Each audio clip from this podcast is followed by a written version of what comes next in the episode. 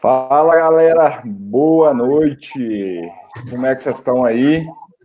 E aí, pessoal, estão animados para esse webinar de hoje? Vamos começar aqui falar sobre riscos químicos. Estou vendo que tem uma galera novata aí, tem os velhacos de sempre, mas a galera tá aí. Como é que vocês estão ouvindo bem? Queria que vocês falassem se a imagem tá legal, vocês estão conseguindo me ouvir.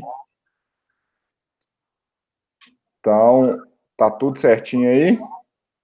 Ó, tem uma galera nova aí, muita gente nova curtindo o nosso webinário. Bom, o pessoal está confirmando que está tudo certo, estão ouvindo bem.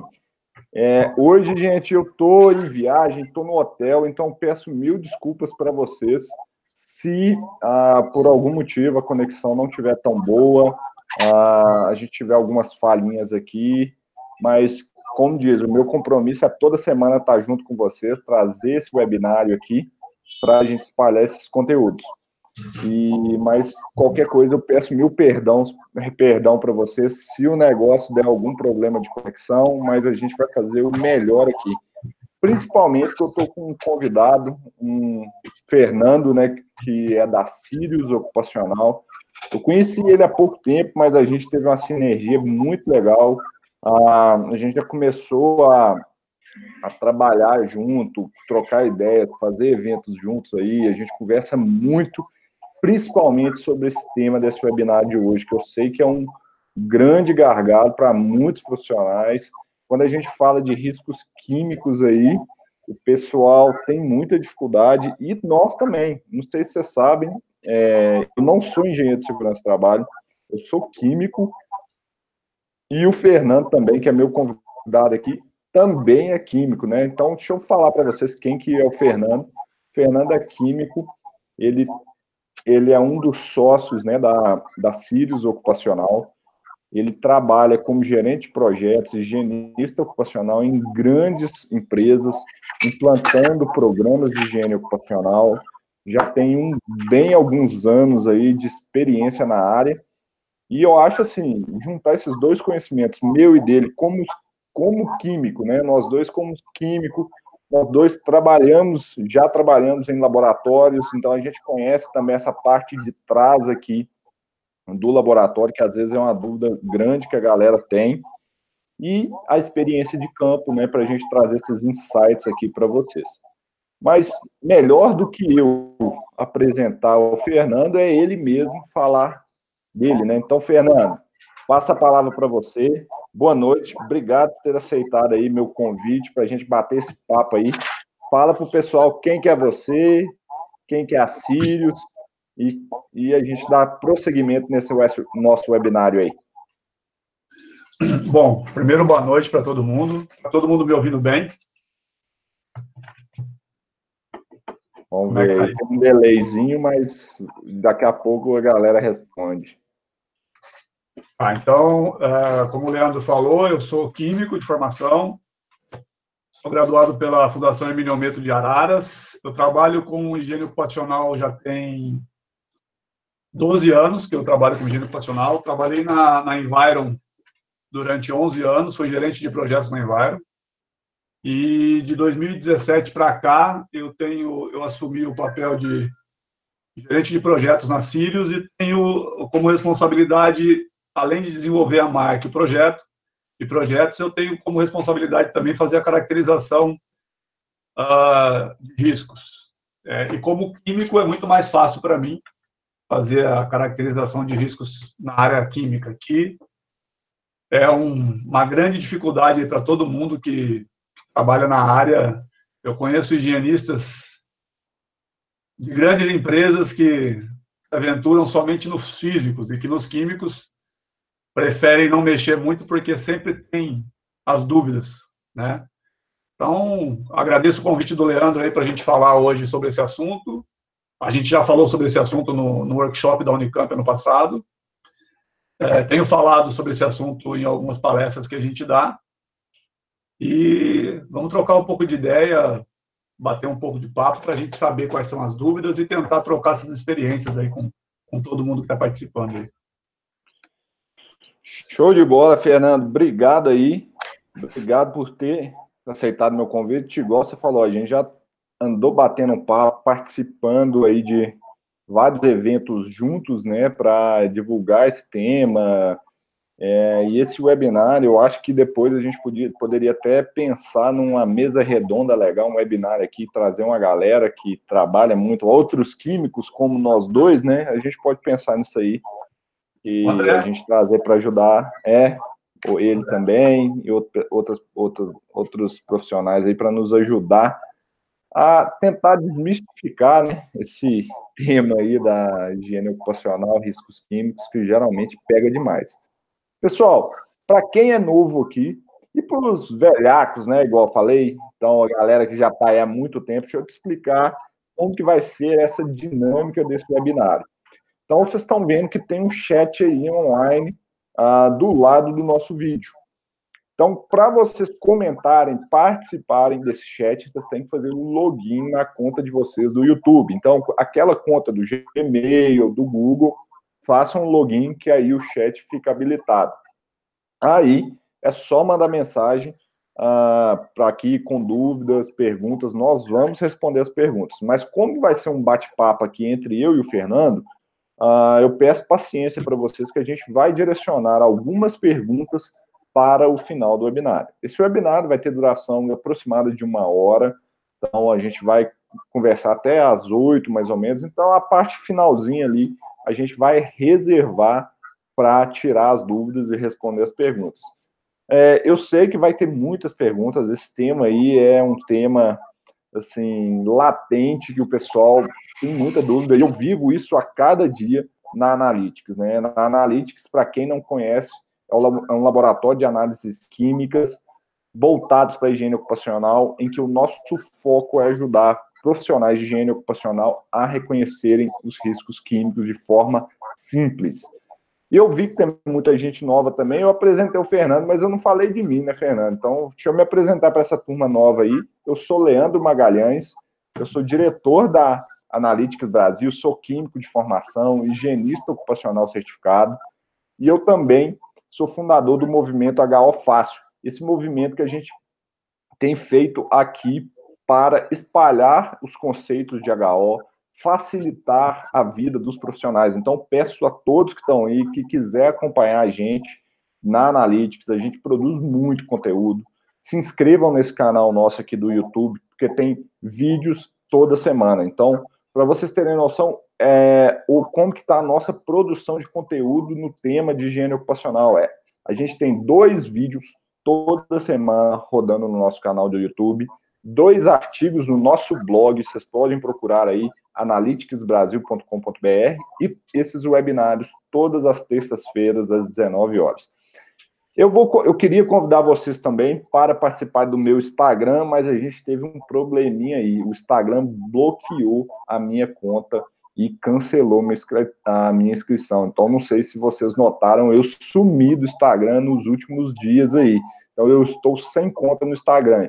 Não sei se o pessoal ficou preocupado, se eu morri, mas eu estou vivo, estou bem, gente. Estou em Brasília, aqui para algumas reuniões, mas é, até resolver esse problema aí, gente, eu estou sem Instagram, tá? Então, o pessoal que costumava acompanhar meu dia a dia, eu mostrar as coisas que a gente estava desenvolvendo da higiene ocupacional, aguentem a mão, nós estamos tentando resolver, mas está sem previsão ainda e o que, o que vai acontecer. Tudo bom, gente?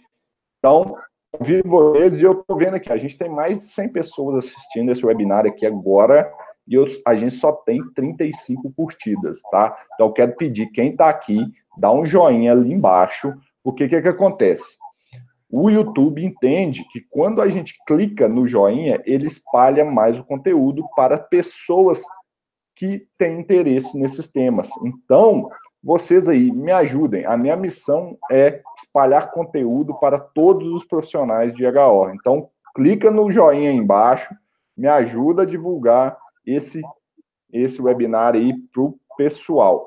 E para os clientes da Analytics, eu quero de novo aquela hashtag, hein? quem é cliente da da Analytics, igual o Alex está falando que está até mandando uma cadeia de custódia. Alex, quero ver você postar a hashtag aí, ó. Eu sou Analytics, clientes Analytics.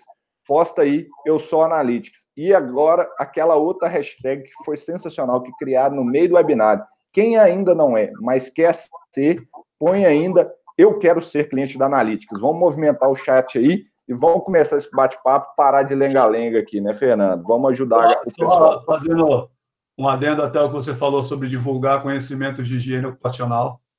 É, eu acho muito importante, eu sempre ouvi de um, de um ex-chefe meu, que o maior erro que ele cometeu quando ele tinha a empresa dele foi não ter treinado o cliente dele, que o cliente dele, infelizmente, acabava comprando errado. E eu acho que essa iniciativa que o Leandro tem, tem e que a Sirius também tem desde o início, que é de divulgar informação sobre higiene ocupacional, é só para fortalecer e, e, divulgar o conhecimento. E aí também aproveitar essa carona do Leandro, quem tiver interesse em saber um pouco mais sobre agentes químicos específicos, no site da Sirius tem também lá no blog, pelo menos um artigo por semana sobre algum agente específico, é só entrar lá e, pesquisar. E o Carlos, que é nosso toxicologista, quem escreve, então é um material legal lá de pesquisa que dá para brincar um pouco. É, show de bola, gente. É, o Fernando sempre me manda aí no WhatsApp é, esses artigos que o pessoal, a equipe dele escreve. São muito bons, são uma análise detalhada, toxicológica, sobre os efeitos dos agentes no, no corpo humano. E vai isso aí, né, Fernando? Isso é um, um tema que está relacionado ao reconhecimento de risco, né? É, a gente precisa entender um pouco de toxicologia também para reconhecer é, agentes químicos. A gente fica muito limitado ao, ao, ao que é, a medir, comparar com o limite, botar EPI, mas esquece às vezes de quais são os efeitos no organismo, da suscetibilidade de cada indivíduo, de cada, de cada tipo de, de, de cada biotipo de indivíduo também relacionado às exposições. E a toxicologia ocupacional ela, ela, ela vai nesse sentido um pouco de tentar entender o que, que o que aquele agente de fato pode fazer. Você fez um bem interessante semana passada sobre os agentes ototóxicos, né? Uhum. É, então, a ideia é, dos artigos é expandir um pouco a área de higiene ocupacional e trazer uma realidade diferente, vamos dizer assim. Para de ficar medindo, dando EPI, medindo, colocando EPI, medindo e colocando EPI, porque o máximo que isso possa acontecer é de a gente dá a sorte de uma vez medida abaixo. É só o que pode acontecer. É, é, é isso aí é, é, muito isso mesmo. E eu falo, a gente até, o Fernando até começou a puxar no tema aí, Fernando, eu vejo uma dificuldade imensa do pessoal a começar, né? Então, assim, nós na Analytics aqui, por esse suporte que a gente dá ao pessoal, de como reconhecer um agente é, no ambiente de trabalho, qual que é o risco dele, é, então, assim, eu vejo, por exemplo, a gente já teve recentemente, e eu não sei se algum dos nossos clientes que entraram com essa solicitação é a semana passada, essa semana, por exemplo, riscos químicos em um laboratório de análises é, clínicas. Então, assim, como que alguns profissionais, o técnico de segurança de lá, pegou literalmente a o, a lista de inventário de produtos químicos e mandou para cotação para quantificar tudo, entendeu? Tinha mais de 500 reagentes químicos lá. Então, e o que, que eu senti? Eu sinto isso no meu dia a dia e eu quero ajudar todo mundo a conseguir passar dessa barreira. Não é uma lista de inventário que é o, é o risco, né, Fernando? A sua experiência também pode passar é, passa para o pessoal. Sim, você pegar o que está lá dentro do potinho, do, dentro da prateleira lá, não é assim que a gente começa a reconhecer isso. E eu sinto o pessoal muito perdido nesse ponto de por onde começar. Tem um monte de informação, mas às vezes não, não sabe aonde começar a reconhecer um risco químico. É, é, como que você sente? O que, que você tem visto aí? Essa questão de laboratório é sempre um problema. Né? Eu, eu, tenho um cliente em Campinas que, que ele just, a primeira cotação dele veio exatamente assim. É, todos a matéria-prima da fábrica, da produção, todos os reagentes do laboratório. Era uma lista enorme.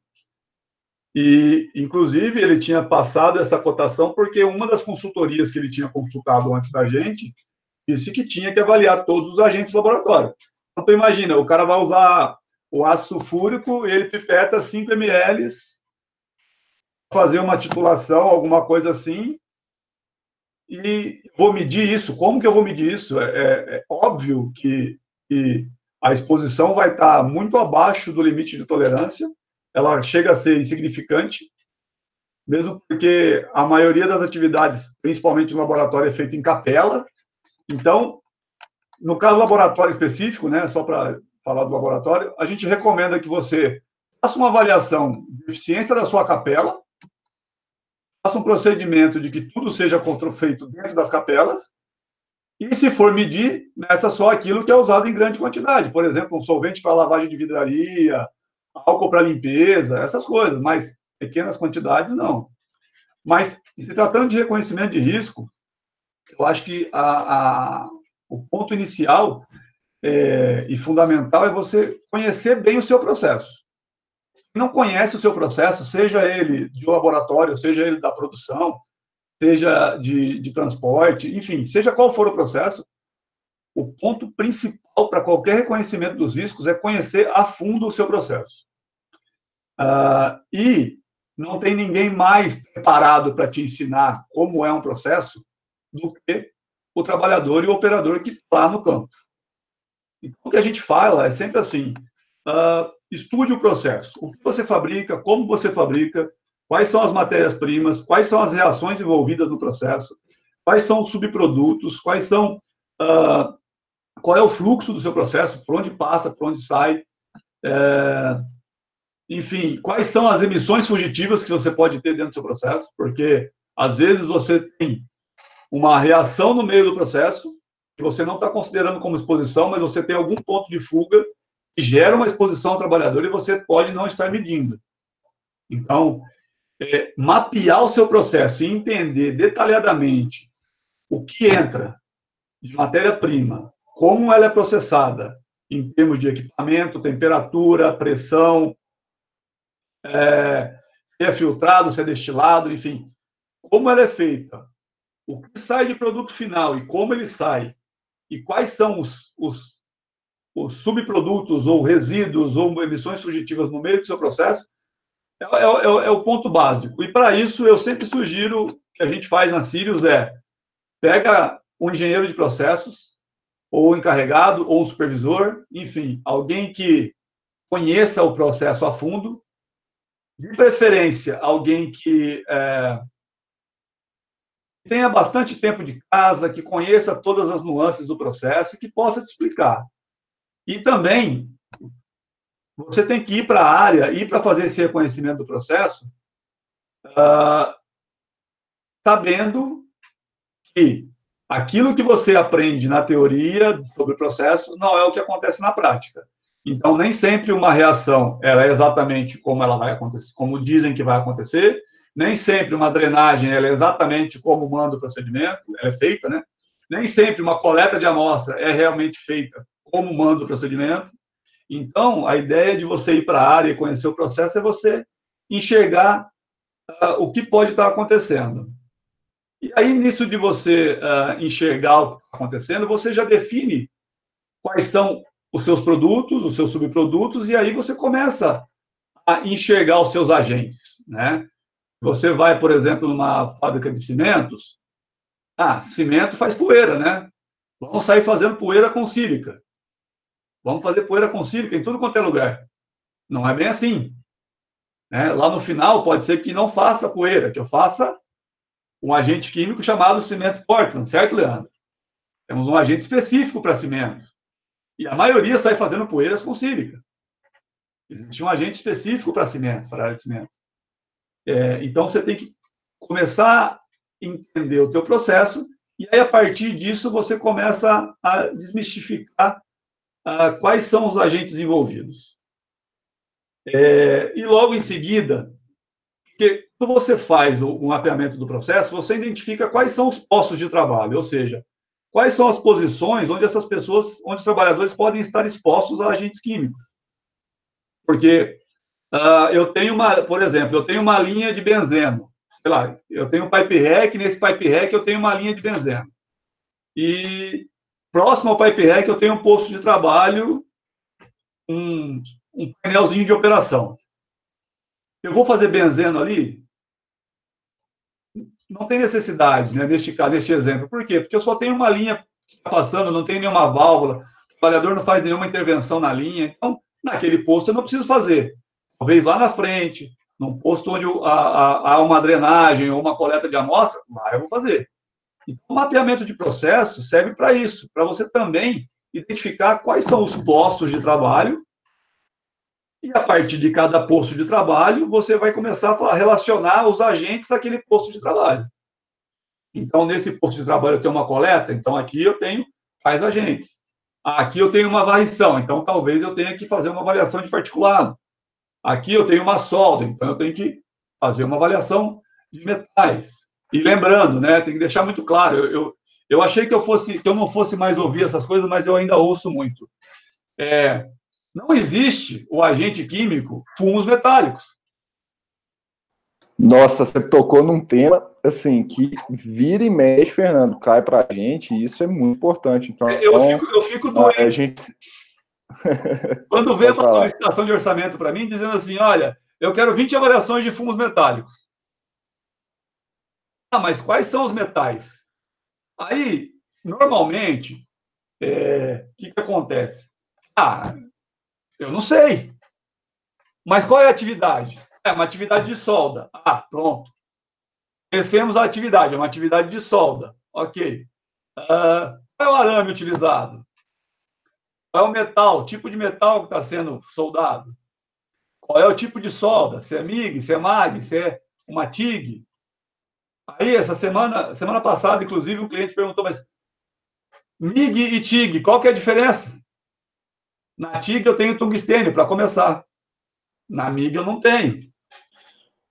E assim, outros pontos, né, que são muito importantes, inclusive, Fernando, eu vou, tô indo para o congresso da AIA, a gente estava até conversando sobre isso, e eu vou fazer um curso lá sobre só sobre reconhecimento e avaliação de riscos, não só químicos, para atividades envolvendo operações de soldagem. Então, assim, é muito complexo. Então, eu vejo, às vezes, é, o pessoal resumir né, solda somente a fumos metálicos, né? Igual você falou, o tipo da solda é extremamente importante o pessoal saber, porque a gente tem que conhecer o processo ali por trás. Aquilo que você falou no início do, do webinário é de fundamental importância. Na empresa, tem alguém que entende daquele processo. Tem alguém que você falar assim: olha, me dá uma aula do que, que está acontecendo aqui. Você tem que sentar com essa pessoa e pedir para ele, só me dá uma aula de tudo que está acontecendo aqui.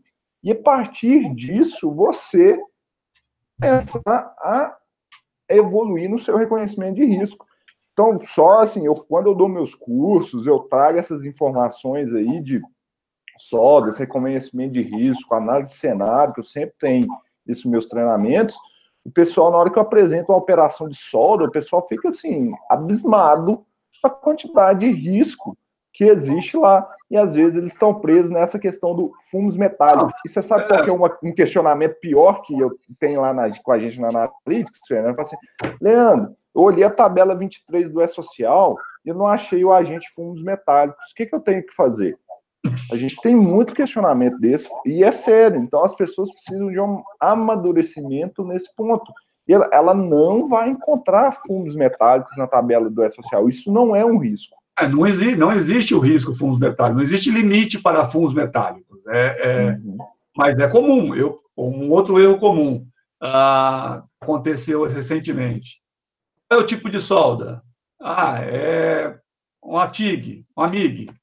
Lá, um exemplo. E que material que ele solda? Aço carbono e aço inox.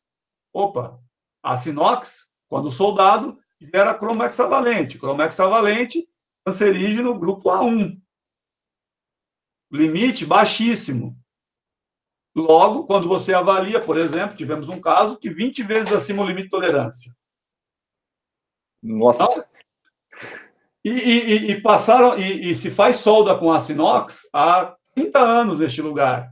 E todos os laudos anteriores, ninguém nunca mediu aço inox, é a cromo hexavalente. Mas cromo hexavalente é gerado na, durante o processo de soldagem de aço inox. Então, é, é estudar não só a parte é, é, do processo, mas integrar a parte do processo com a parte química, as estruturas químicas, e tentar é, enxergar o máximo possível de tudo que pode estar acontecendo. E, infelizmente, a gente tem, a gente trabalha com, com higiene ocupacional, principalmente na parte química, a gente tem muitos problemas, né? Muitas dificuldades, né? A, é, dificuldade de acesso às informações, as informações que tem são vagas, as nossas, as nossas fichas de segurança são terríveis, trabalhar com elas, são, é, assim, eu peguei uma ficha essa semana que estava escrito é, na, no item 8 lá de é, informações de segurança e proteção individual, é, hidrocarbonetos leves. Olha o tamanho da cadeia de hidrocarbonetos leves, tudo que pode ser hidrocarbonetos leves, que pode estar contido ali, e a pessoa simplesmente se resumiu a colocar hidrocarbonetos leves e colocou assim, ó, na parte dos efeitos, colocou ND. Ô, Fernando, e tem outro ainda, ponto que eu falo assim, é, não sei, eu, eu vi até que o Berg está aqui, né, ele participou de um webinar com nós lá da Petrobras, e eu pensei, o que que eu, nós químicos, para mim, eu não tenho uma definição clara, eu falo assim, hidrocarboneto leve, até, até onde é leve, até onde que é pesado. Outro, nafta pesada, nafta leve, o que, que é isso? Isso, para mim, como químico, não quer dizer literalmente nada. E essas acho informações da FISPIX não trouxeram se, nada. Se você pegar e estabelecer uma, um critérios para dar um nome só e dizer, por exemplo, é, C5 a C9 é leve, entendeu? Só para dar nome. Mas o que não pode ter é uma ficha de segurança escrita hidrocarbonetos leves. Porque a última coisa que hidrocarboneto, hidrocarboneto pode, é, pode, pode concluir é que o hidrocarboneto não tem nenhum efeito sobre o organismo. E era isso, por exemplo, que estava escrito nessa FISP. Tá? E aí, quando a gente. E aí, nesse caso, o que, que nós fizemos? Como nós não tínhamos uma definição da FISP, nós fizemos uma varredura de vapores orgânicos. E nós encontramos benzeno, etilbenzeno, cumeno, chileno e todos os enos da vida. Então, assim, é, é a, o reconhecimento do risco, principalmente na parte dos químicos, ela tem que ser. Você tem que perder tempo com isso, senão você não vai fazer direito. É por isso que eu, eu sempre. Algumas pessoas me, me criticam às vezes, porque os, os nossos, nossos profissionais, nossos técnicos, é, na sua essência, são técnicos em química ou técnicos em meio ambiente. Tá? Raramente eu trabalhei com técnico de segurança para a parte de consultoria de higiene ocupacional.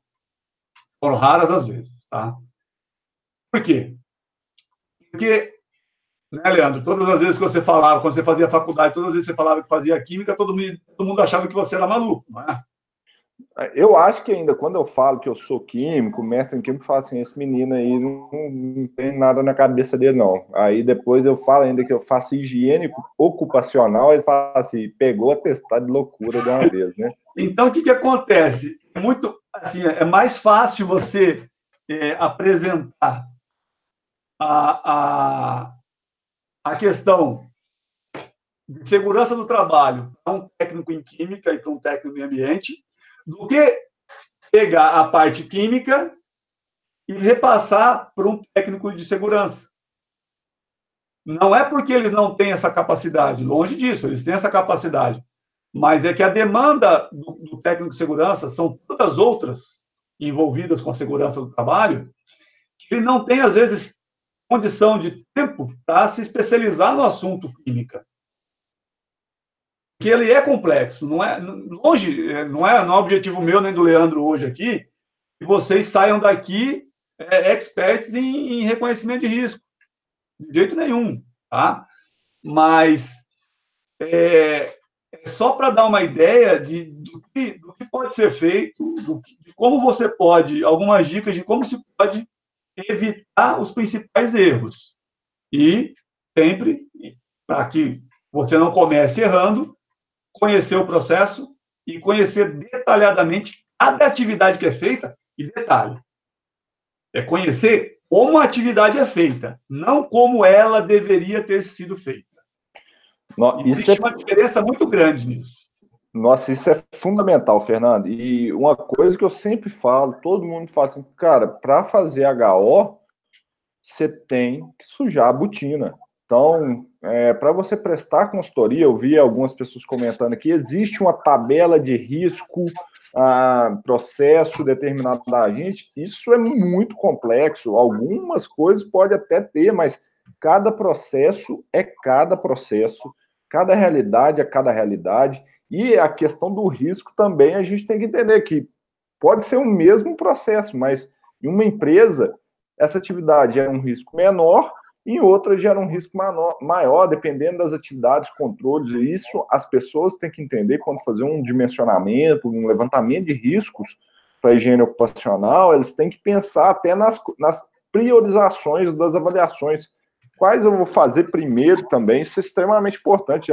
Por isso que existem matrizes de risco, para você priorizar, né, saber o que você vai fazer. Então, isso que você falou, tem que conhecer o processo. Então, gente, para você reconhecer risco, você tem que conhecer o que está ali. Fernando deu vários exemplos aqui: laboratório, indústria cimenteira, uh, solda, gente. Vocês têm que saber as soldas que tem, o que, que pode ser gerado ali. A uh, indústria química, né, igual petroquímica, quais são os solventes que vão estar envolvidos ali. Tem que ser feito isso, né, Fernando? Senão, aí começam os erros mais comuns, que é ser muito genérico e não vai encontrar nada. um, caso, um caso clássico que eu sempre conto, é, e que é real, porque eu participei efetivamente desse processo, é de uma siderúrgica que. Uma, na siderúrgica existe um processo chamado de coqueficação de, de carvão, é transformar o carvão mineral em coque. O que, que significa isso? É você extrair é, todos os leves do carvão é, sem danificar a parte, é, sem, sem destruir a matéria. Tá? Ah, o que acontece? No processo convencional de coqueficação, você tem exposição a, a hidrocarbonetos a, aromáticos e polinucleados. No, então, basicamente assim, tanto que existe o anexo, o, a, o anexo 13A da NR15 e o, a instrução normativa 01, trata sobre benzeno, e lá especificamente ele trata sobre benzeno em siderúrgicas. Tá? Por quê? Porque é um processo de coquificação comum, o, o, o, o corriqueiro, né? É, o tradicional, ele dá, ele gera exposição a benzeno e hidrocarbonetos, hidrocarbonetos polinucleados. Ok. Existe, uma, existe um outro processo de coquificação chamado heat recovery, o processo em si não gera exposição a benzeno nem a hidrocarbonetos polinucleados. O que acontece? É uma medida de, de, de controle, de antecipação do risco, que algumas siderúrgicas no Brasil, acho que duas, implantaram. Pois bem, uma delas teve um problema e o Ministério do Trabalho, o Ministério Público e a Delegacia Regional do Trabalho entraram com uma ação porque é, eles não acreditam. O texto, basicamente, o texto dizia assim: a médica perita do, da Delegacia Regional do Trabalho dizia assim: não, olha o que ela disse, não é concebível que um processo siderúrgico não haja exposição a benzeno. Sério? Ela disse isso? Ela escreveu num despacho oficial. Tá? Ok.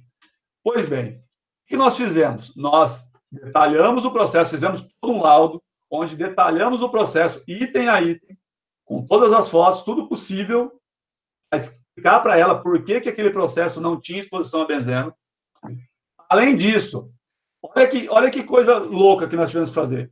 Nós pegamos e instalamos uns canisters. Para quem não conhece, o canister é um equipamento de coleta. E quando você analisa, você consegue analisar em ppb. Certo, Leandro? Certo. Só, é, é, do inglês, né? Só para explicar ao pessoal, isso é, existe muito lá nos Estados Unidos. Então, eu acho que você foi até um privilegiado, Fernando, porque isso é caro para caramba. Para a gente trazer um negócio desse aqui para o Brasil, é literalmente, imagina um cilindro a vácuo, né? Aí você abre uma torneirinha, o ar entra lá para dentro. Aí na hora que aí você manda esse cilindro para o laboratório, o laboratório retira uma parte do ar e faz a caracterização. Correto, doutor? Sim, exatamente isso. O que, que nós fizemos? Nós fizemos um processo que nós instalamos cinco canister na coqueria para coleta de sete dias. Então, nós, nós instalamos uma válvula e ela, ela iria completar o vácuo em sete dias. No mesmo período, durante o mesmo tempo de amostragem, na mesma semana, nós instalamos cinco canisters também no centro da cidade mais próxima. Uma grande capital no Brasil, entenderam? Então, na cidade onde estava instalada essa indústria siderúrgica, nós colocamos os canisters. Para também fazer avaliação de benzeno.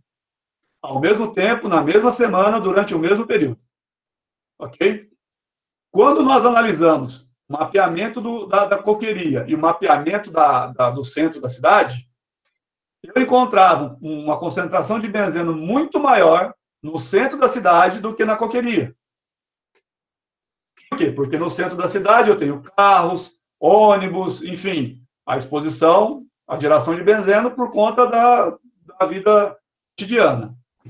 Como essa, essa, essa siderúrgica era afastada da cidade, a única exposição que ela poderia ter de benzeno era da próprio processo. E na usina, na, na, na coqueria, nós tivemos algo em torno de 100 ppb de benzeno, o que é baixíssimo. E na cidade, no centro da cidade, nós chegamos em torno de 200 ppb de benzeno. Uau! Então, quer dizer, aí nós conseguimos mostrar, através de um processo diferenciado de coqueificação, esse tipo de coqueria ele é isento de benzeno. Podemos dizer assim. E que, sim, podem haver processos de coqueificação que não expõem o trabalhador a benzeno. Ô, Fernando, eu quero só fazer uma provocação aqui, então, é, em cima da, da, nossa legislação, tá? Você está falando de benzeno aí. Então, a gente pode dizer que todos os trabalhadores do centro dessa cidade aí têm direito à aposentadoria especial, né? Insalubridade. pois é, né? Tá assim inscrito, né? É, inspeção local do trabalho. Mas aí que eu falo, ó, reconhecimento de risco. A, a falta de conhecimento em química que levou a desenvolver uma legislação tão retrógrada, tão falha, que mencionar a simples presença, gente, isso para nós é. químicos é muito simples, básico. Não existe nada simples eles, não existe zero. Então, substâncias carcinogênicas, nós estamos respirando elas o dia inteiro aqui. E o pessoal vem falar que não existe limite seguro, qualquer, é, qualquer possibilidade de é, contaminação com essas substâncias gera o adicional de insalubridade, isso é um absurdo. Então, eu falo hoje, todo trabalhador brasileiro tem direito à aposentadoria especial. Sim, porque, por exemplo, se você é, analisar é, nas salas que qualquer um trabalha, para analisar benzeno, eu vou enxergar, só vai depender do tamanho da lupa que eu usar. Eu estiver analisando em ppm, pode ser que eu não enxergue. Mas se eu estiver analisando em ppb, eu vou enxergar alguma coisa. Mas o que, que a gente tem feito na Sirius, principalmente com os riscos químicos que a, a legislação fala a inspeção do local de trabalho, ou seja, não tem limite de tolerância estabelecido na NR15. Tá? O que a gente tem feito para concluir sobre esses riscos? Ah, se o risco, se é um agente que tem método de coleta, limite de tolerância internacional e, uh, e procedimento OSHA, ACGH, AIA, sei lá, enfim. Se, vamos falar o caso do exemplo, benzeno, tá? Benzeno, eu tenho um limite de tolerância estabelecido na ACGH. Na NR15, eu não tenho limite de tolerância, eu tenho um VRT, mas isso não é limite de tolerância. O que, que acontece? Nós coletamos o benzeno, analisamos pela CGH. Se, se o nosso resultado for menor que o limite de quantificação do método para volume máximo, tá? Sempre coletando o volume máximo se o resultado for menor que o limite de quantificação do método, nós não concluímos pela insalubridade nem pela aposentadoria especial. Então, nós usamos a avaliação quantitativa como subsídio para a avaliação de inspeção do local de trabalho. Porque todo mundo fala simples presença, mas eu não me lembro nenhuma legislação escrever as palavras simples presença. Sempre fala inspeção do local de trabalho. E também não tem lugar nenhum dizendo que a inspeção do local de trabalho não pode ser subsidiada por uma avaliação quantitativa. Tá? É só uma observação de como a gente trabalha com esses agentes. É, como químico, concorda, assina embaixo nessa, é, nessa, nessa, nesse ponto que você levantou.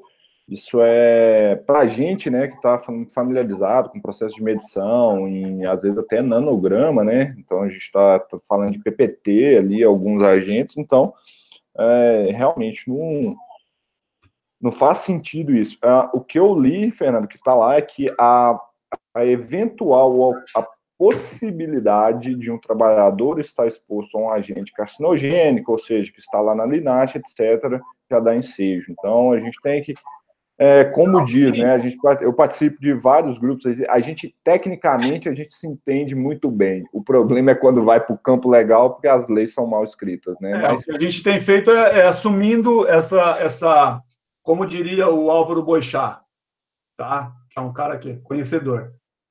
Ele é assim: a parte legal tem que ser subsidiada pela parte técnica, tá? Eu já vi, por exemplo, o Álvaro Boixá se recusar a fazer poeira total. E bancar juridicamente depois, demonstrando tecnicamente. Dá trabalho? Dá trabalho. Mas se a gente continuar só, só lendo o que está escrito, a gente vai ter problemas. Então, você tem que sempre procurar melhorar. É, enfim, é só uma observação com relação a, a como a gente trabalha. Sobre reconhecimento de risco, é aquilo que a gente está falando. Tentar detalhar e debruçar e estudar. Pegar tudo quanto é informação que você tiver a respeito do, do, do processo e dos agentes e tentar relacionar. E principalmente também, não adianta também colocar lá um agente químico sequer está nessa lista aqui. Né? Porque tem muito isso. Se eu pegar um orçamento que a pessoa manda para mim, Aí eu vou procurar limite daquele, daquele produto, não tem limite. Então, não tem muito o que fazer. É, legalmente eu concordo com você plenamente. Assim, é, isso também é outra dúvida que chega para mim direto. Assim, Leandro, olhei aqui em relação, tem muitos produtos químicos nesse ambiente, eu não achei limite para quase nenhum deles na CGH. O que, que eu faço? Em termos legais para o seu PPRA, tá pronto, né? Então você não tem que se preocupar. O que aí é uma discussão que a gente até falou sobre isso. E se esse agente tem limites em outros países, o que eu devo fazer? Se você está fazendo um trabalho preventivo, uh, eu sempre recomendo pessoal, se você quiser controlar isso, eu sempre falo assim, põe isso à parte, é, com, mas controle os riscos, eu acho uma boa, uma boa pedida. Tanto é que uh, um dos pontos, pessoal, que vai avançar mais na parte de cursos e treinamento na parte de desenvolvimento de agentes químicos, existem é, toxicologistas que eles conseguem trabalhar no, em alguns desenvolvimentos de faixas de limites em que aquela substância pode enquadrar para te ajudar na prevenção. Isso é muito comum com é, princípio ativo de medicamentos, que geralmente os laboratórios é, farmacêuticos desenvolvem esses, esses ingredientes e não, aí eles mesmos estudam e às vezes tem um limite interno. Então tem várias é, tem várias empresas que têm um limite interno e fazem esse controle em cima aí. Agrotóxico também. Ah, eu tenho clientes que trabalham com, por exemplo, faz plantação de milho e aí ele recebe o milho para plantar. Não é o milho que a gente pega aqui, é aquele tratado, pronto para e aí ele tem algumas coisas, ou então o cara vai aplicar um agrotóxico. E a Singenta, por exemplo, ela tem alguns produtos dela que ela desenvolveu o limite. Então, eu sempre recomendo o site da, da Publiquem. O, site da Publiquem sempre tem, coloca lá o número caso, ele te joga.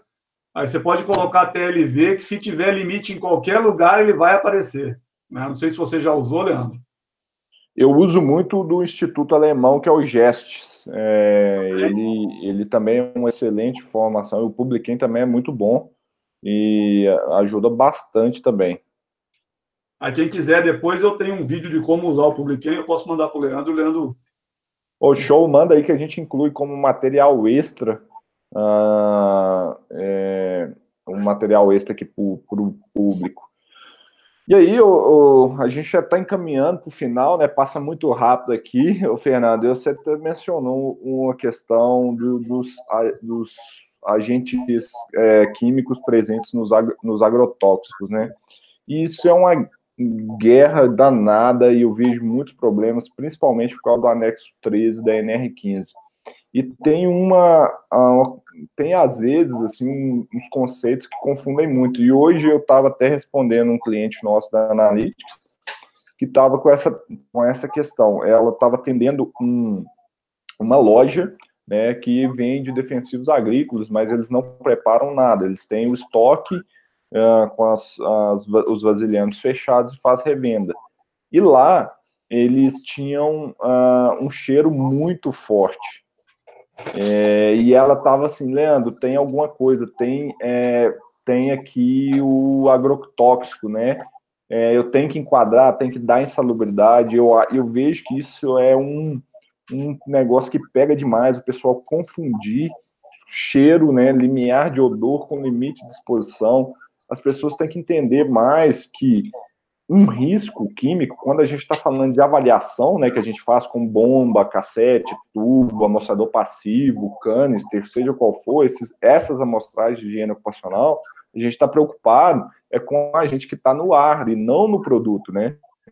Então, assim, e isso costuma ser um, um, uma dúvida muito comum e o pessoal ter problema de reconhecimento de risco, porque, ah, sente um cheiro forte e acha que tem um risco químico ali, então agroquímicos e lojas, assim, é bem diferente do cara que aplica ele no, no campo. É totalmente diferente. Eu, eu não, não, reconheço um risco numa loja que vende agroquímico. Por exemplo, eu teria que estudar bem mais e achar, por exemplo, deve ser um solvente presente no vasilhame ali, uh, de algum desses princípios ativos que deve estar causando cheiro, e não necessariamente o princípio ativo. Né? É, porque, assim, é, e o, o, o cheiro nem sempre é do princípio ativo. Uhum. Pode ser de qualquer outra coisa que tenha na composição do agrotóxico, mas que não tenha nenhum tipo de efeito. Quando a gente fala de limiar de odor, por exemplo, vamos, vamos para um exemplo simples. O limiar de odor da amônia é muito menor do que o limite de tolerância. Então, para o cara poder estar exposto ao limite de tolerância, acima do limite de tolerância para amônia, ele tem um nível de, de, de, de sensibilidade para o odor da amônia muito, assim, fraco. Ele não, não, porque ele não consegue ficar no ambiente até chegar ao limite de tolerância. Então, nem sempre cheiro. Eu tenho, eu tenho um, um, um amigo, professor, é, não sei se ele está vendo hoje, mas, enfim, o, a gente foi fazer uma caracterização numa fábrica e e, o, e era sobre benzeno também. O problema era benzeno. Aí o operador falou: não, aqui nós não temos exposição a benzeno. Só que nós, como higienistas, a recomendação era: vai entrar na unidade, proteção respiratória, com filtro de carvão, porque qualquer. Ali tem manipulação de benzeno. E o operador, o, o, o, supervisor dizia: não, ele tirava a mão. Pode tirar a máscara, ó. Não tem cheiro. Não tem benzeno aqui. Não fabricamos mais benzeno. Ó, e eu, e eu com a máscara, e esse meu amigo também com a máscara. Pois bem. E aí, quando você vai conversando para entender o processo, para ele explicar o processo para a gente, ele fala: não, aqui nós não destilamos mais benzeno. Nós paramos a, na fabricação. Quando chega no produto óleo leve, Antes, o óleo leve era destilado para virar benzeno. Agora não. Chega no produto óleo leve, nós revendemos como óleo leve. Então, nós não temos mais benzeno aqui. Legal. Aí a minha pergunta, a nossa pergunta foi: ah, qual é a composição desse óleo leve? 70% benzeno, 10% cumeno, 3% estileno. 70% benzeno, como é que você não tem mais benzeno no seu processo? Não estava cheirando, realmente não estava cheirando. Mas tinha. O contrário, às vezes tem o cheiro, tem um odor característico, mas não é do, do, do, que realmente interessa como agente químico, né? Sim, e isso até que a Soraya trouxe aqui uma questão bem legal. Não sei se quem está acompanhando aqui sabe muito bem o que é um limiar de odor. Limiar de odor é a concentração média em que a maioria das pessoas começam a sentir um cheiro de uma substância química. Esse exemplo que o Fernando deu do benzeno, ele é crítico. É, esse dado eu tenho, por isso que eu vou falar aqui. É, por exemplo, o benzeno, o limiar de odor dele, Fernando, é 61 ppm. Quando a gente está falando de limites, pô, vamos usar o da CGH, a gente está falando de um limite TWA, média ponderada no tempo, de meio ppm. É. Então quer dizer o quê? Para quando eu começar a sentir o cheiro do benzeno, ele vai estar tá 120 vezes maior do que o, o limite estabelecido pela CGH. Praticamente porque ela está morto já, né? Você ter 60 ppm de benzeno é complicadíssimo. É, então é caracterizar só porque está sentindo algum cheiro ou algum odor característico é muito vago. Eu acho que sim. Eu não vou dizer que eu não caracterizaria é, organoclorado ou agrotóxico na loja, porque eu não conheço a loja, que de repente tem algum tipo de vazamento, algumas latas que chegam vazando, enfim, pode acontecer, né? Ou algum tipo de manipulação lá dentro, que é transferir de uma bomba para outra, né?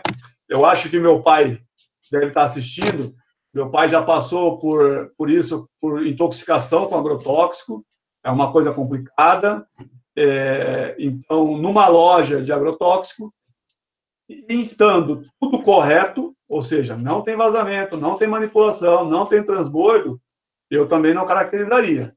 Mas tem que olhar de perto, porque eu costumo dizer, não faço caracterização de risco AD. Isso. Não faço. É, é, é, é, é, exatamente isso. A descrição dessa cliente minha foi exatamente isso. Não tinha nenhum problema. Eu, por isso que eu falei também que não caracterizaria. Foi nessa linha aí. Porque é sempre de. É sempre assim, quando, quando a gente recebe um orçamento aqui, que o cliente já manda o que, que ele quer analisar. Ah, eu quero coletar isso. No nosso orçamento, a gente deixa muito claro: riscos informados pelo solicitante. Uhum. Porque pode acontecer de eu chegar lá e o meu técnico identificar, porque a gente orienta o técnico sempre a identificar outros riscos caso sejam presentes. Pode acontecer do meu técnico chegar lá e identificar outro risco. E aí depois ele vai dizer, ah, mas você não viu. Não, não é que eu não vi, é que você pediu para fazer isso. E mais isso para fazer. Ou então, ó, isso aqui não tem que fazer. Você está pedindo para fazer isso, mas não tem que fazer. Por exemplo, é, pediram para a gente fazer poeiras. Aí cheguei lá, era fumo de borracha. São riscos diferentes. Então, olha, não vamos fazer poeira aqui. Vamos fazer fumo de borracha, é mais adequado. Ou então, quando o cliente fala assim, Fernando, eu quero fazer varredura de solvente. Me manda a FISP que você tem, para saber que a varredura de solvente, o Leandro faz, chama de, lá na Analytics, chama de varredura de solvente, atende o que você chama de varredura de solvente para suas FISP. Porque a varredura de solvente de um laboratório pode ser diferente da varredura de solvente de outro laboratório. Certo, Leandro? Perfeito. Eu costumo falar que quem faz reconhecimento de risco com base em varredura de solventes faz a famosa higiene ocupacional da esperança. Chega pois lá, é. coleta a amostra, reza dois Pai Nosso, umas dez Ave Maria e reza para o negócio dar certo. Não adianta você, você tem, principalmente na varredura de solvente, que eu acho que é um ponto que eu queria tocar. Pega a FISP, Levanta todos os solventes que você tem. E aí, quando você for mandar para o laboratório, pergunta, Leandro, me manda a tua lista de solventes que fazem parte da sua varredura. Aí o Leandro vai mandar, olha, a lista de solventes está aqui. Pede para outros laboratórios também, para você ter. É, é, é, uma relação que você tem que tentar, mas não, é, de repente a, a varredura de solventes do, que o Leandro faz tem todos que você precisa. Mas se você mandou para um outro laboratório, não tem aquele agente específico que tem na sua FISP. E aí? Ficou sem um dado, tem um agente selecionado, mas você contratou um tal de varredura de solventes. E quando se lê varredura, imagina-se o quê? Todos os solventes possíveis no mundo, existentes no mundo, vão estar ali. E não é assim que funciona. Não. Existe uma de lista. forma alguma. Existe uma lista específica. Ou então, às vezes, quanto custa uma varredura de solventes para fazer 32 agentes? Custa X. Mas eu tenho três solventes específicos na minha física. Para que, que eu vou fazer todos os outros? Só para eu ter um dado lá para o meu fiscal ficar olhando? Mas por que, que você fez isso aqui? Então, estuda a FISP. Apesar de ser uma ser horrível, delas não trazerem informação nenhuma, quase, é importante estudar e encher o saco do Leandro, é, perguntar para ele, é, tirar todas as dúvidas possíveis. É, quando. Eu vou, ter, vou, vou, fazer um negócio aqui agora que parece que eu estou vendendo meu peixe, tá? Mas não, não é. Também é, mas não é o foco. Se você não tem uma consultoria, ou seja, se você é uma empresa e quer contratar direto o laboratório para você fazer coleta diretamente, que você não quer contratar uma consultoria, você quer contratar, coletar você mesmo e mandar direto para o laboratório, você mesmo como engenheiro vai assinar. Eu sugiro que na parte química você contrate pelo menos um consultor especialista na área de químicos. Porque existe uma grande probabilidade de você jogar dinheiro fora analisando coisas que você não tem que analisar e deixando de analisar coisas que você tem que analisar. Então, assim, a parte, química, a parte química não é da noite para o dia que você vai entender como caracterizar. É, vai muito tempo, vai muito chão para você entender. E cada processo é um processo diferente. Por isso que a gente perde, perde não, por isso que a gente investe tanto tempo caracterizando o risco. Porque se coletar errado, é a primeira coisa, né? Caracterizou errado, nada para frente vai dar certo. Não existe nada que vai endireitar o seu caminho. Você identificou o risco errado, o seu processo posterior todo vai estar errado. Exatamente, Fernando. E eu falo isso que o grande diferencial que a gente tem na Analytics, e você trabalha com a gente também, o pessoal, a equipe, é igual você falou, a gente treina, então a nossa equipe técnica é toda formada por químicos. Então, para a gente dar esse suporte para o pessoal, porque a gente vê que o pessoal aí é, tem essa dificuldade de saber o que, que pode acontecer ali naquele processo, me ajuda a interpretar essa FISP, o que, que pode ter nesse ambiente. Então, a gente é focado nesse trabalho consultivo de ajudar o cliente a tomar uma decisão. É esse o nosso passo a passo. Então, a gente sabe que esse é um problema. Nós estamos chegando na hora final aqui, ô Fernando, e tem algumas perguntinhas. Eu só queria dar uma resumida no que nós falamos aqui para o pessoal, porque foi muita informação, e eu queria saber, pessoal, vocês estão gostando do webinar aí? Nós vamos passar aqui para a parte final responder algumas perguntas. O que a gente falou muito aqui para vocês, pessoal, é o seguinte: é que para a gente reconhecer um risco químico, né, a gente tem que ir na empresa, a gente tem que entender do processo quais são as matérias-primas, subprodutos, resíduos, as reações que podem acontecer ali. Então, a melhor forma é você chamar um especialista naquele processo e é estudar muito aquele processo. Quem quer uma dica aí de literatura para conhecer um pouco mais cada tipo de indústria, tem a enciclopédia da OIT. Só jogar aí no Google. Enciclopédia da OIT.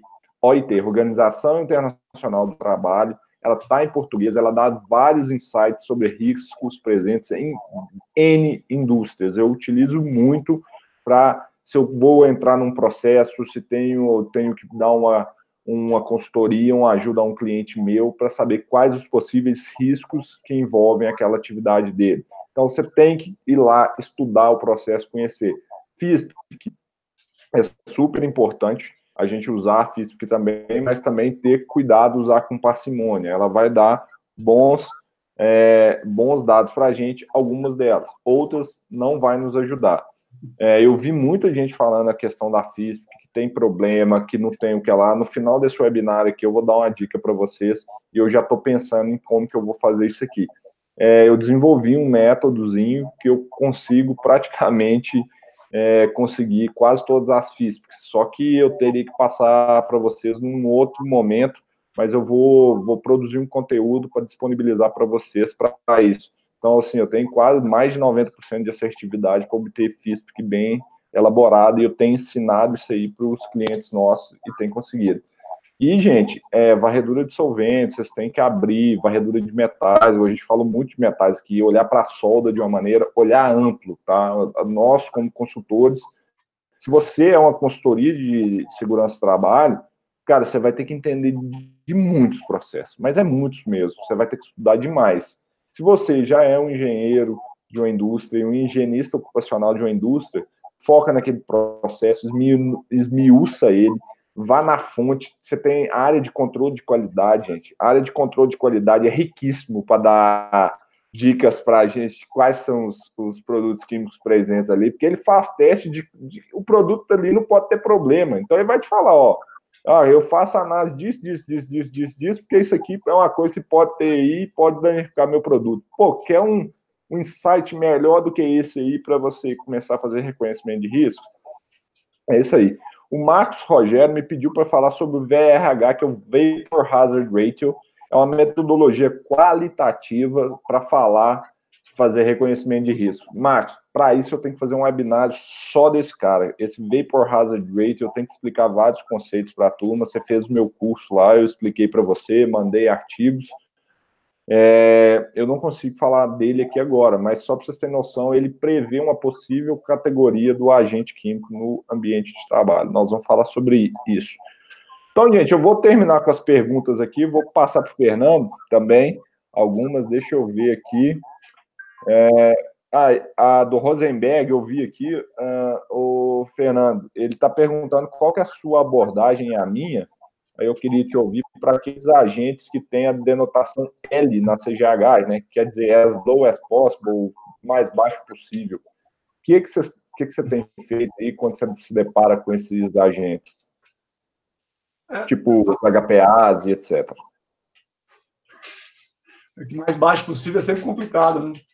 É, é, é, é quase, que, é quase que o, o o da nossa legislação previdenciária, né? No, é porque, porque é, o mais baixo possível depende também do processo, né, do tipo uhum. de processo, depende da estrutura de quem está gerando essa exposição, porque o mais baixo possível para quem tem. Uh, vou voltar de novo, já que a gente está falando de polinucleado, dos HPs, dos HPs da vida. Uh, é, Benzalfapireno, tá? É um, é, um, é um produto, é um agente muito presente no, no processo de, de, de, de, carboquímicos, tá?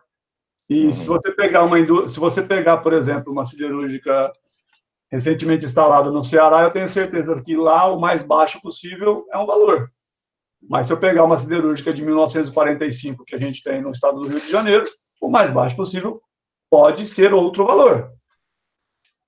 O que a gente recomenda sempre é que se encontra, sempre que se encontra alguma coisa, a gente vai estudar ah, aquelas atividades, o que pode ser feito naquele posto para reduzir a exposição, é, como se fosse um processo de qualidade, ou seja, sempre tentando melhorar aquele sistema, seja por ventilação, seja por ah, é, isolamento, seja, enfim, o que for possível naquela situação.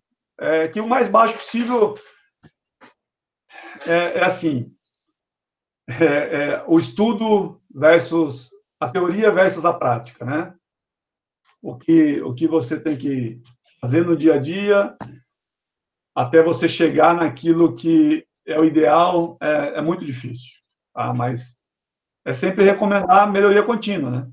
É, o que eu entendo, assim, Fernando, quando a CGH coloca essa questão do L lá, do as low as possible, é assim, cara, evite a exposição a qualquer custo, enclausure o processo. Essa é a minha interpretação, entendeu?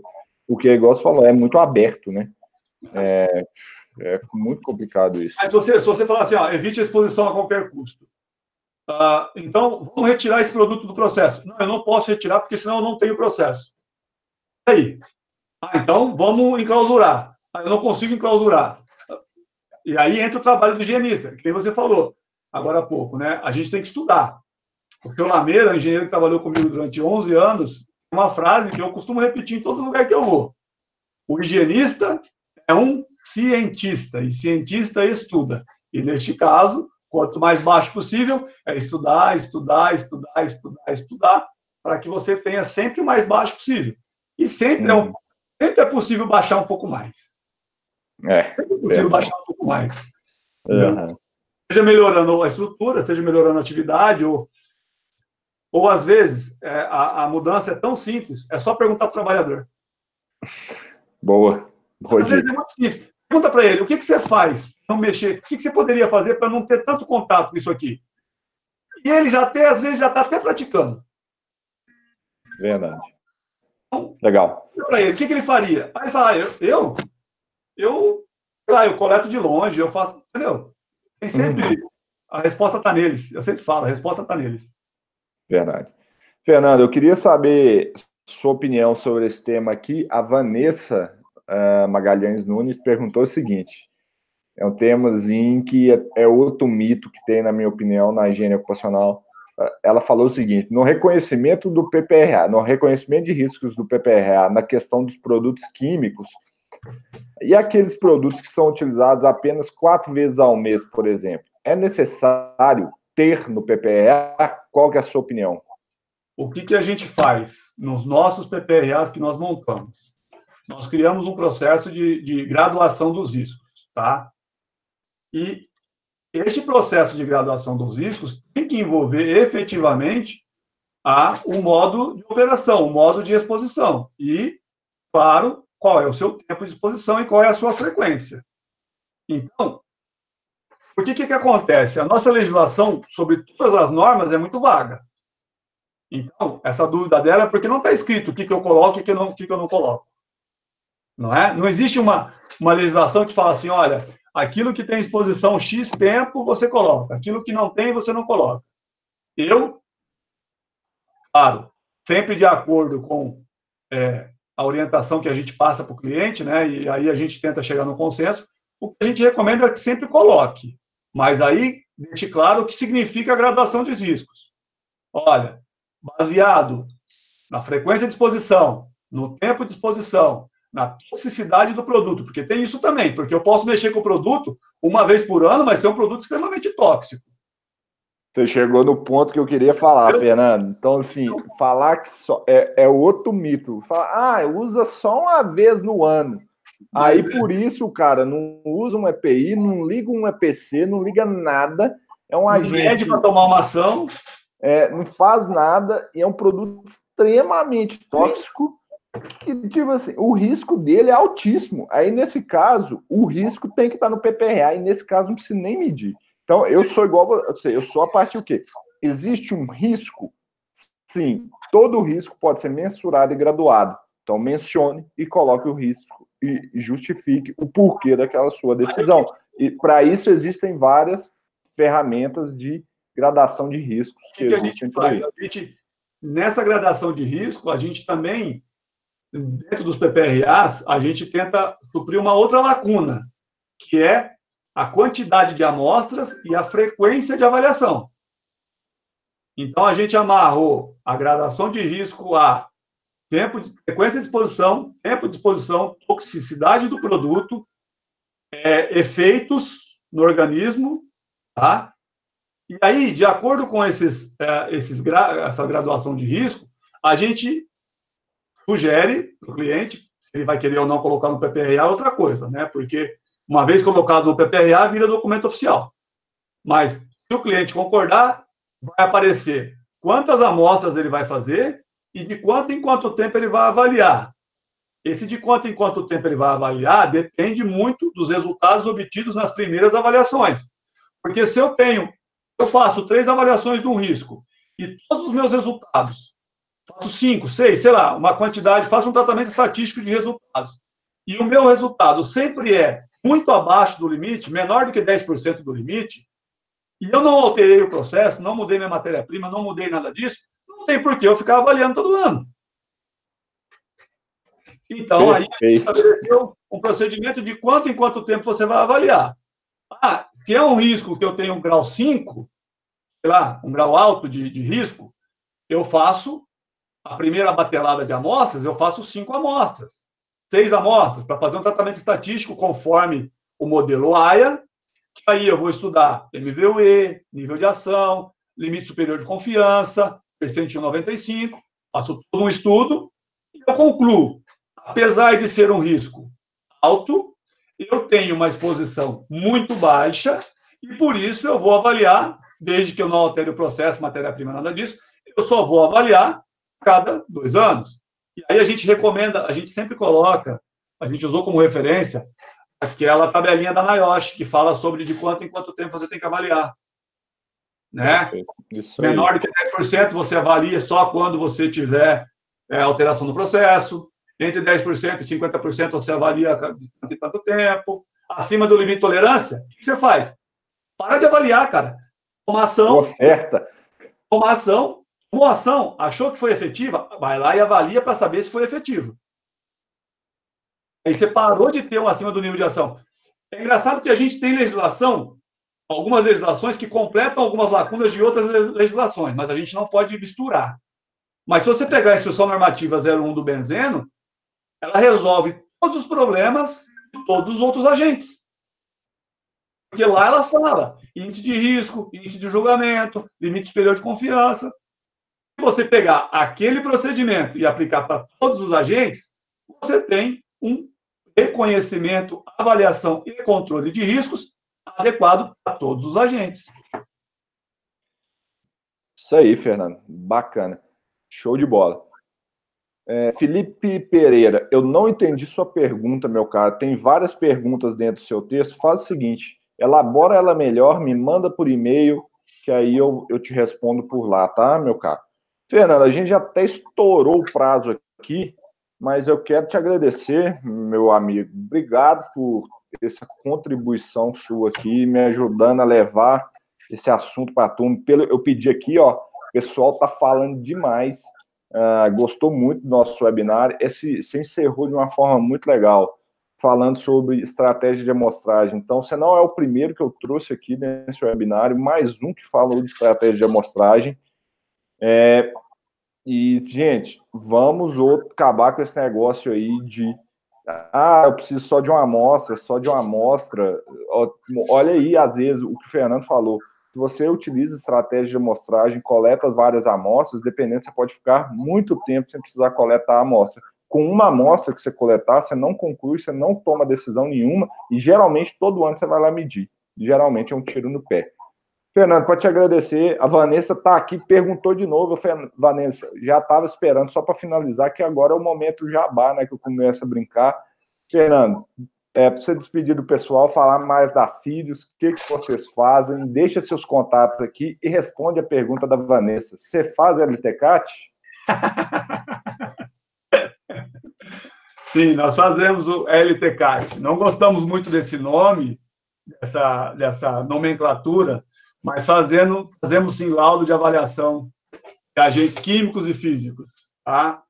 É, bom, eu quero agradecer pelo convite, pela, pela, pela paciência, espero não ter confundido, pelo menos não confundido mais.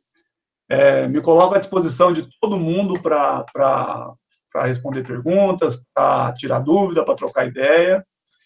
A Sirius eu costumo dizer o seguinte: nós não fazemos nada que não seja higiene ocupacional. Absolutamente nada que não seja higiene ocupacional. Se me perguntarem de NR12, NR10, uh, qualquer outra NR que seja, não é da minha área. Eu costumo dizer que eu não faço parte desse do plano de engenheiros de segurança. Tá? Eu sou químico de formação, não sofro desse mal da engenharia. Tá? É uma brincadeira que eu faço com os engenheiros que trabalham com a gente, mas eu não sofro desse mal.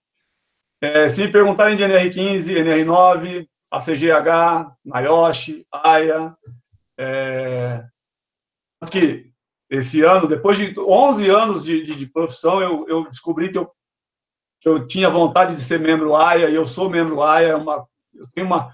A, o Leandro sabe a quantidade de informações que a gente tem disponível e eu gosto de divulgar o máximo possível.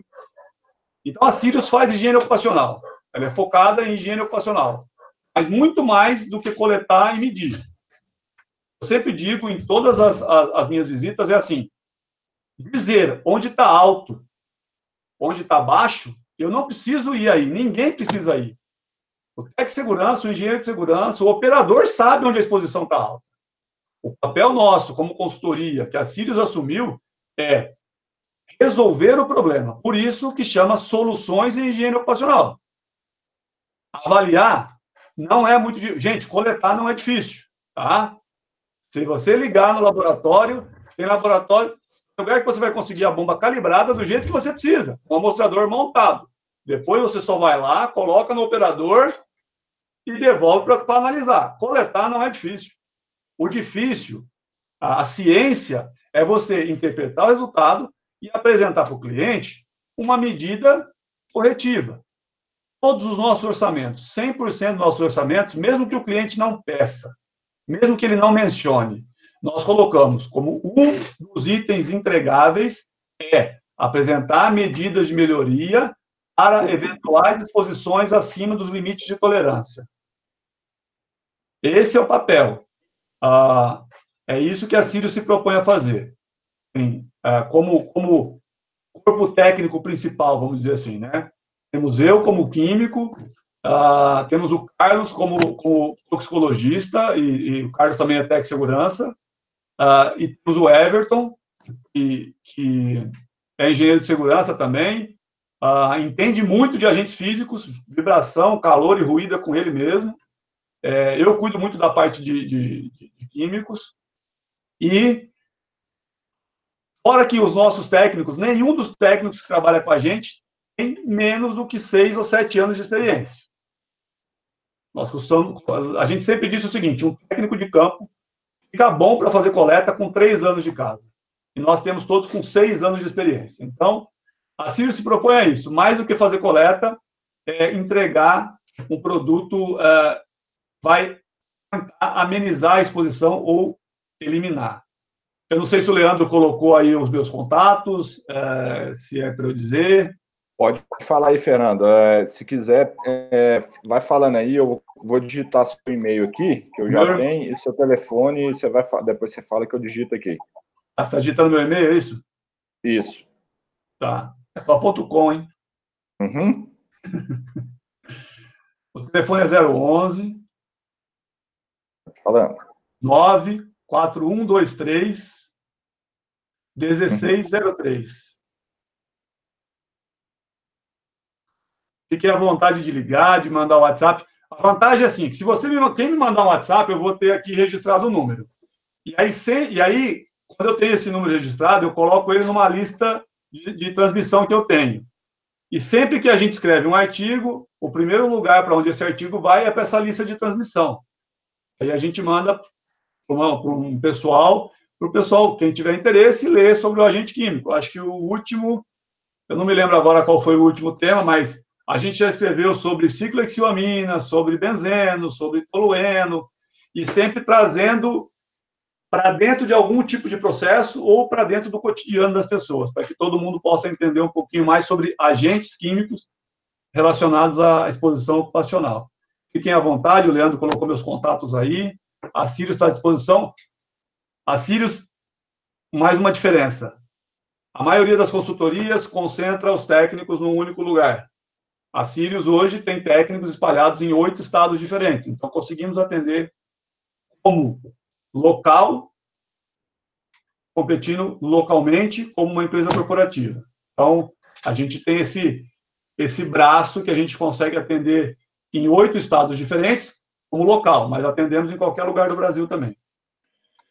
Show de bola, Fernando. Brigadão. É, respondendo só algumas perguntas aqui, vou contar para vocês o que eu pensei que eu vou produzir aqui para vocês, é, que eu vi que tiveram muitas dúvidas. Então, o Tiago perguntou se tem curso, curso previsto relacionado a reconhecimento de riscos. Então, Tiago, eu tenho um curso de, de reconhecimento de riscos. É, ele é online, em breve aí a gente vai ter uma turma. Eu preciso conferir com a, com a minha equipe lá, mas esse curso aí a gente já fez várias turmas dele. É, a gente está finalizando uma em breve, acredito que em março deve ter uma turma. Eu te recomendo, então, é, vocês curtirem aqui os nossos canais, seguirem a gente nas redes sociais e ficar atento no e-mail, que assim que abrir a turma lá, é, vocês vão ter essa, esse curso completinho aí para vocês. É... mercado, Leandro. Hum? claro. mercado. Ano passado, nós fizemos um workshop na Unicamp sobre higiene ocupacional, segurança do trabalho, né? Este hum. ano, ainda não tem a data definida, mas ele vai ser em São João del Rei, na Universidade Federal de São João del Rei. Ah, existe uma probabilidade de que ele aconteça em maio, ah, e vai ser relacionado também à higiene ocupacional, voltado, claro, para a área de mineração, né? Mas é um evento que o Leandro participou no passado, é bem bacana, com bastante troca de informação. Assim que, assim que tiver as informações, a gente vai colocar no, nas redes sociais da empresa, na divulgação e tudo mais. Bacana, conta com a gente aí, nós estamos juntos, nós estamos discutindo isso aí. E pessoal, para a gente finalizar, é chamar os novatos para se inscreverem no nosso canal aí, vocês vão sempre estar atualizados com os nossos eventos, é, toda vez que tem um webinário. Lembrando que semana que vem, terça-feira, é carnaval, né? Então, carnaval, eu sei que muita gente vai estar na folia, como a gente diz aqui em Minas Gerais, então eu sei que vai ter pouca audiência, nós vamos, nós não vamos teremos o webinário. E o que, que eu pensei, gente? Eu vou fazer um conteúdo para vocês que eu vou chamar de a semana de do reconhecimento de riscos químicos. Então, faça o seguinte: é, se você quer, eu vou fazer um conteúdo em três vídeos, que eu vou mandar só para quem se inscrever, que está presente nas nossas redes sociais. Então, vai lá no site da Analytics e se inscreva na nossa newsletter, que chama Newslytics, ou é, se inscrevam nos nossos grupos de WhatsApp que aí eu vou preparar um conteúdo sobre FISPIC, eu vou passar esse passo a passo que eu, que eu desenvolvi para obter as FISPICs, as interpretações e como reconhecer um, um, um agente químico de forma bem simples, tá? Eu vi que foi muita gente comentou aqui, eu acho que vai ajudar demais vocês. Então fiquem atentos Uh, nós estamos semana que vem é carnaval, eu devo usar aí para planejar, na outra eu gravo, então lá para o dia 18 eu devo lançar esses vídeos aí que ajudo vocês. Que, que eu vou aproveitar que vai ser minha semana de férias, ao invés de ter o webinário, eu vou lançar três vídeos aí para vocês sobre reconhecimento de riscos. Combinado, turma? Então, acompanhe aí. Fernando, obrigado. Semana que vem não tem um webinário, a gente volta, então vai ser no dia 12 com os nossos webinários, vai ser eu sozinho que eu vou falar do tal do amostrador passivo. Será que esse negócio funciona ou não? Fiquem atentos aí, eu vou passar as validações e é toda a ciência por trás do amostrador passivo para vocês. Então, dia 12, semana que vem não tem, beleza?